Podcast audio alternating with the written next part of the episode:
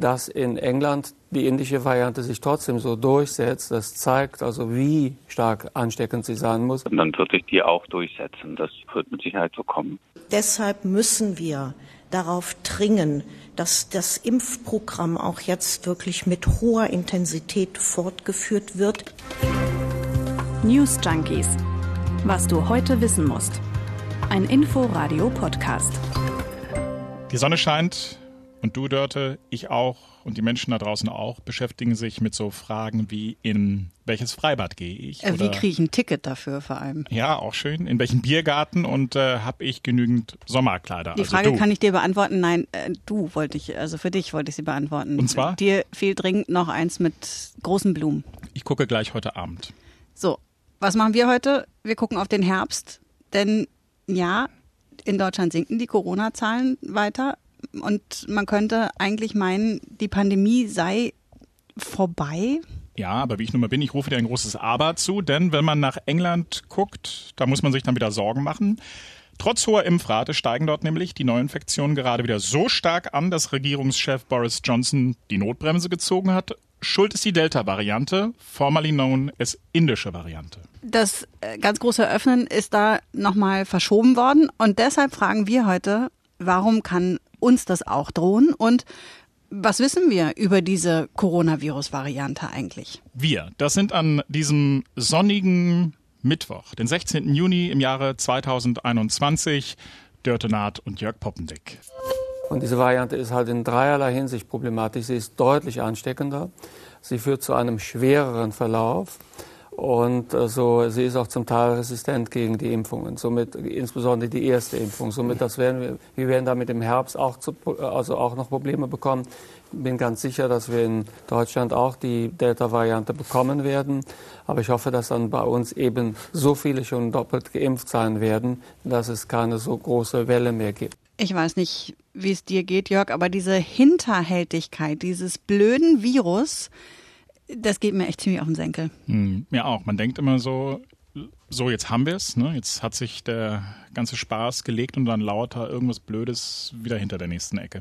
Was Blödes heißt in der Sprache der Weltgesundheitsorganisation Variants of Concern. Das sind die Virusmutationen, die die WHO als besorgniserregend einstuft. Ja, aber meistens hilft es ja dann doch, naja, zumindest für das eigene Wohlbefinden und zum Bekämpfen dieser diffusen Sorgen und Ängste, mit denen wir, glaube ich, nicht alleine sind. Wenn man also dahin geht, also hinter diese Ecke und sich das Ding einfach mal genauer anschaut. Genau, das machen wir. In dreierlei Hinsicht problematischer, hat da ja Karl Lauterbach gesagt, der SPD-Gesundheitsexperte. Und wir können ja diese drei Punkte dann einfach mal durchgehen. Warum nicht? Ansteckender, gefährlicher und resistent, sagt er. Die Delta-Variante gilt also als ansteckender. Fangen wir doch damit an. Wir bewegen uns da, wie so oft eigentlich in dieser Pandemie, auf unsicherem Terrain, denn die Wissenschaftler sind eben gerade erst dabei, sich das alles anzugucken. Da gibt es erste wissenschaftliche Berichte, Reports, vor allem aus Großbritannien vom Public Health Service England, aber eben noch nicht so viele.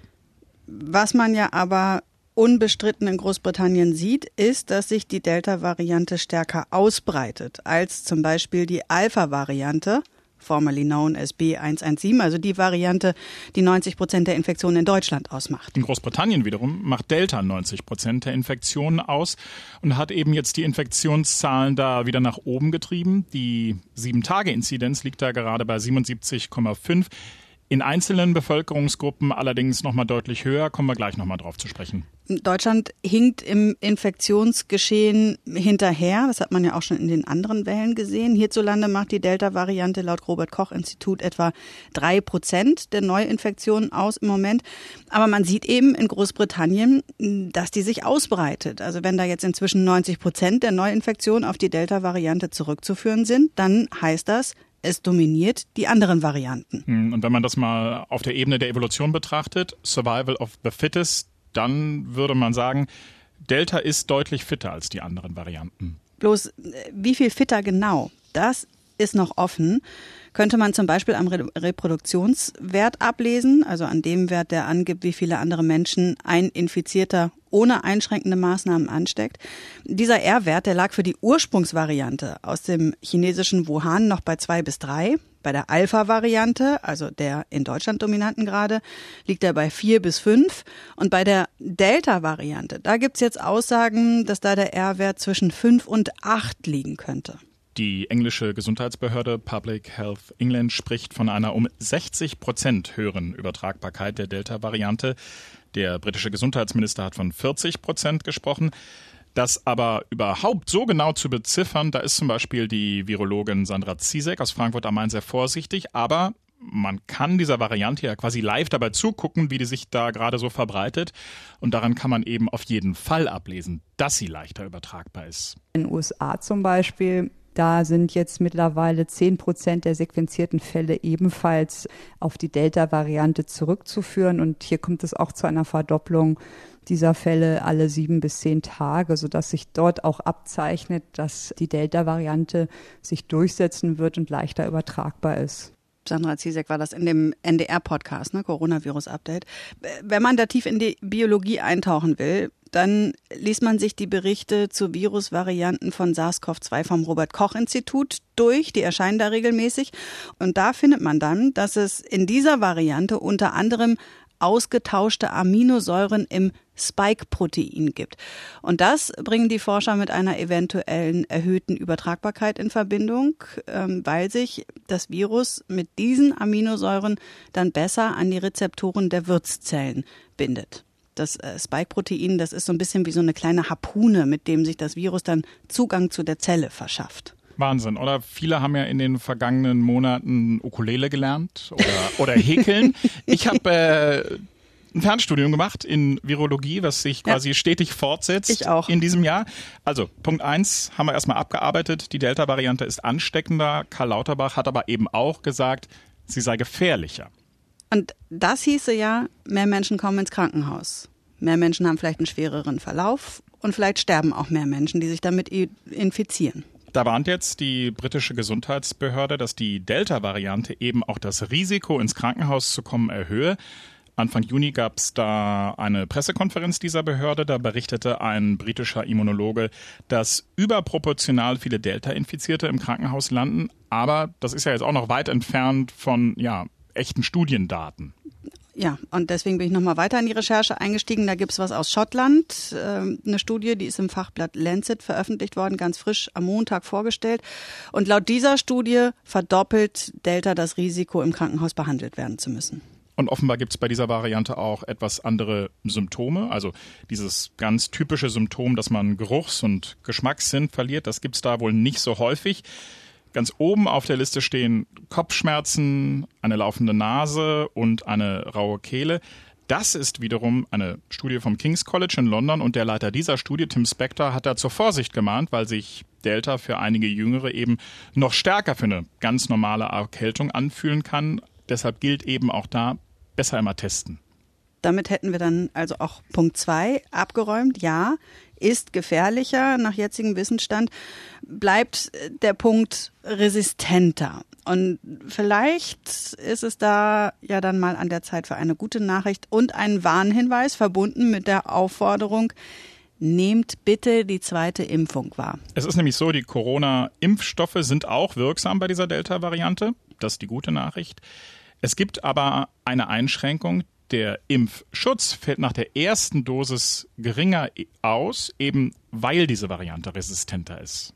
Die englische Gesundheitsbehörde zum Beispiel hat da eine Studie rausgebracht und da heißt es, der Schutz vor einer symptomatischen Erkrankung könnte nach der ersten Dosis um 17 Prozent geringer ausfallen als bei der Alpha-Variante. Das ändert sich dann aber, sobald man zweimal geimpft wurde. Dann ist die Wirksamkeit der Impfstoffe, also in dieser Studie waren es BioNTech und AstraZeneca, ähnlich hoch wie bei der Alpha-Variante. Die Wirksamkeit liegt da, das kennen wir ja, bei 92 bis 96 Prozent. Und es ist wohl äh, laut dieser Studie auch so, dass ein Drittel der Patienten, die klinisch behandelt werden mussten, tatsächlich nur einmal geimpft war. Naja, und deshalb fordert die britische Regierung die Menschen ja jetzt auch dringend dazu auf, sich den zweiten Schuss setzen zu lassen.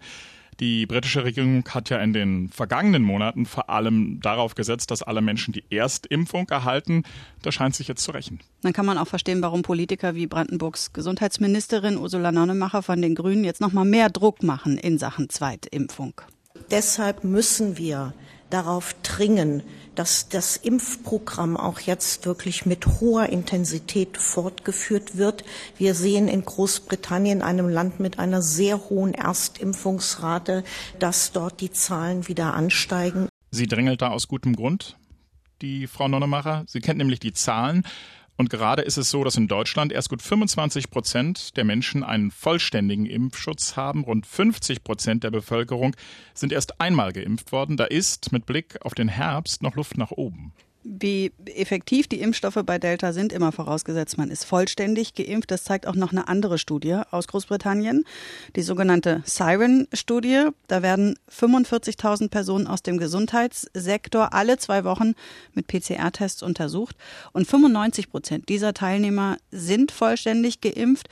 Das Ergebnis, so die Virologin Sandra Zizek, das ist eindeutig. Hier zeigt sich, dass auch während des Zeitraums, also der letzten Zeit, obwohl die Delta-Variante immer häufiger und dominant wurde, gab es keinen Anstieg der PCR-positiven Teilnehmer in dieser Siren-Kohorte, was sehr positive Nachrichten sind und nochmal dafür spricht, dass ein vollständiger Impfschutz auch sicher vor schweren Erkrankungen oder vor der Erkrankung schützen kann. Und lass uns doch nochmal in Großbritannien bleiben, wo wir über die Delta-Variante sprechen, weil wenn uns das möglicherweise jetzt auch bevorsteht, müssen wir über Kinder sprechen.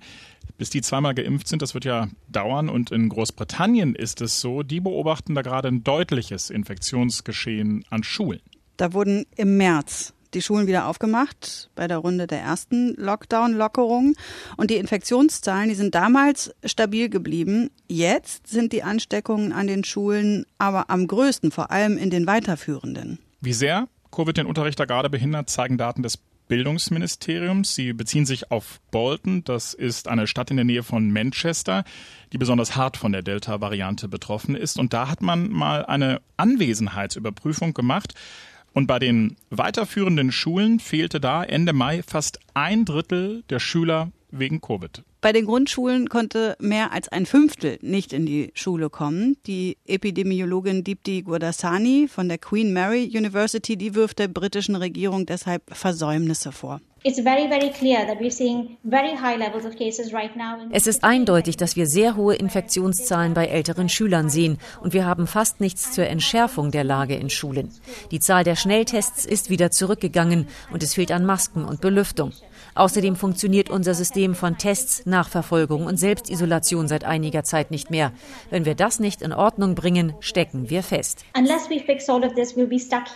Und das ist jetzt eben auch genau der Grund dafür, dass Karl Lauterbach fordert, auch Kindern ein Impfangebot zu machen. Er sagt, bei der Delta-Variante in Großbritannien sei bei den infizierten Kindern ein Prozent so schwer erkrankt, dass sie im Krankenhaus behandelt werden mussten. Na, kann man nur hoffen, dass die deutschen Bildungspolitiker das auf dem Schirm haben. Ich habe ja heute ein Schreiben der Bildungsverwaltung bekommen. Da geht es um den Schulstart meiner Tochter nach den Sommerferien. Und die haben angekündigt, dass in den ersten Unterrichtswochen besondere Infektionsschutzmaßnahmen gelten sollen, weil man ja eben davon ausgehen muss, dass viele im Urlaub waren. Und Reisen in andere Regionen fördert nun mal die Verbreitung von Virusvarianten. Hat man ja im letzten Sommer gesehen. Du hast mir schon erzählt von dem Schreiben. Die Berliner Pläne sehen wie folgt aus. Lehrerinnen und Lehrer zum Beispiel müssen sich äh, schon während der Präsenztage zweimal testen. Schüler dann in ihrer ersten Schulwoche dreimal, danach dann zweimal. Und in den ersten zwei Wochen gilt in geschlossenen Räumen auch die Maskenpflicht. Dass es so einen Plan gibt, das dürfte dem Epidemiologen Dirk Brockmann von der Humboldt-Uni in Berlin gefallen.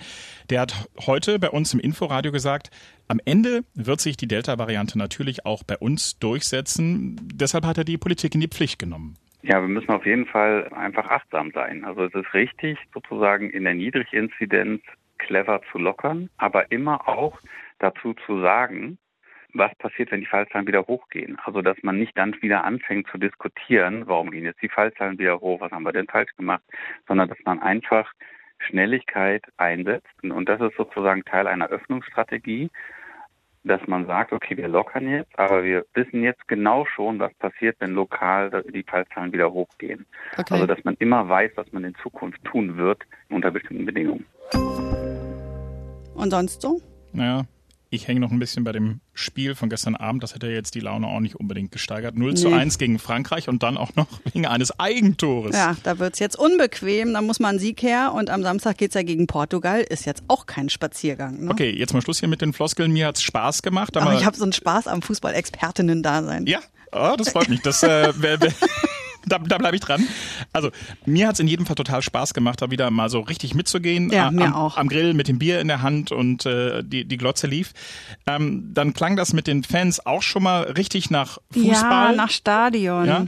Ähm, das ist doch schon mal erstmal, also das ist ein Anfang, das ist gut. Ja, aber es gab dann ja auch noch einen Aufreger, der jetzt noch so einiges nach sich zieht. Da ist dieser Motorfallschirmspringer von Greenpeace auf dem Rasen gelandet, hat dabei zwei Männer verletzt. Ja, ziemlich missglückte Aktion. Ja. Greenpeace hat sich mittlerweile auch entschuldigt. Da ist offenbar was ziemlich schief gelaufen. Der sollte nämlich gar nicht ins Stadion fliegen.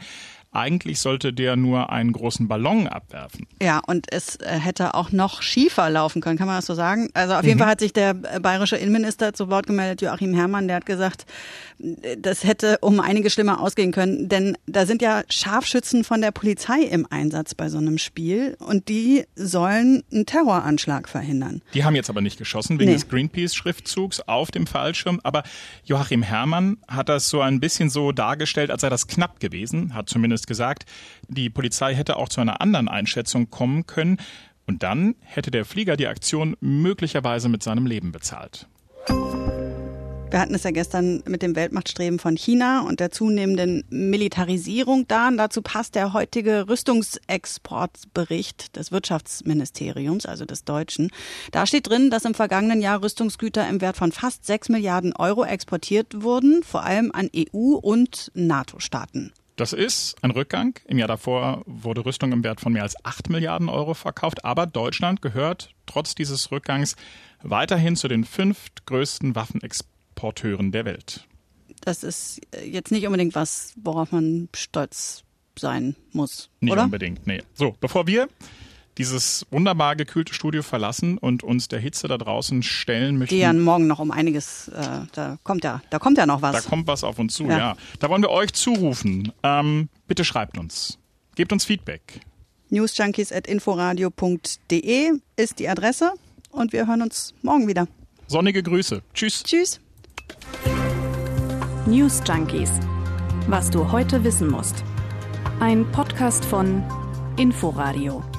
Wir lieben das Warum.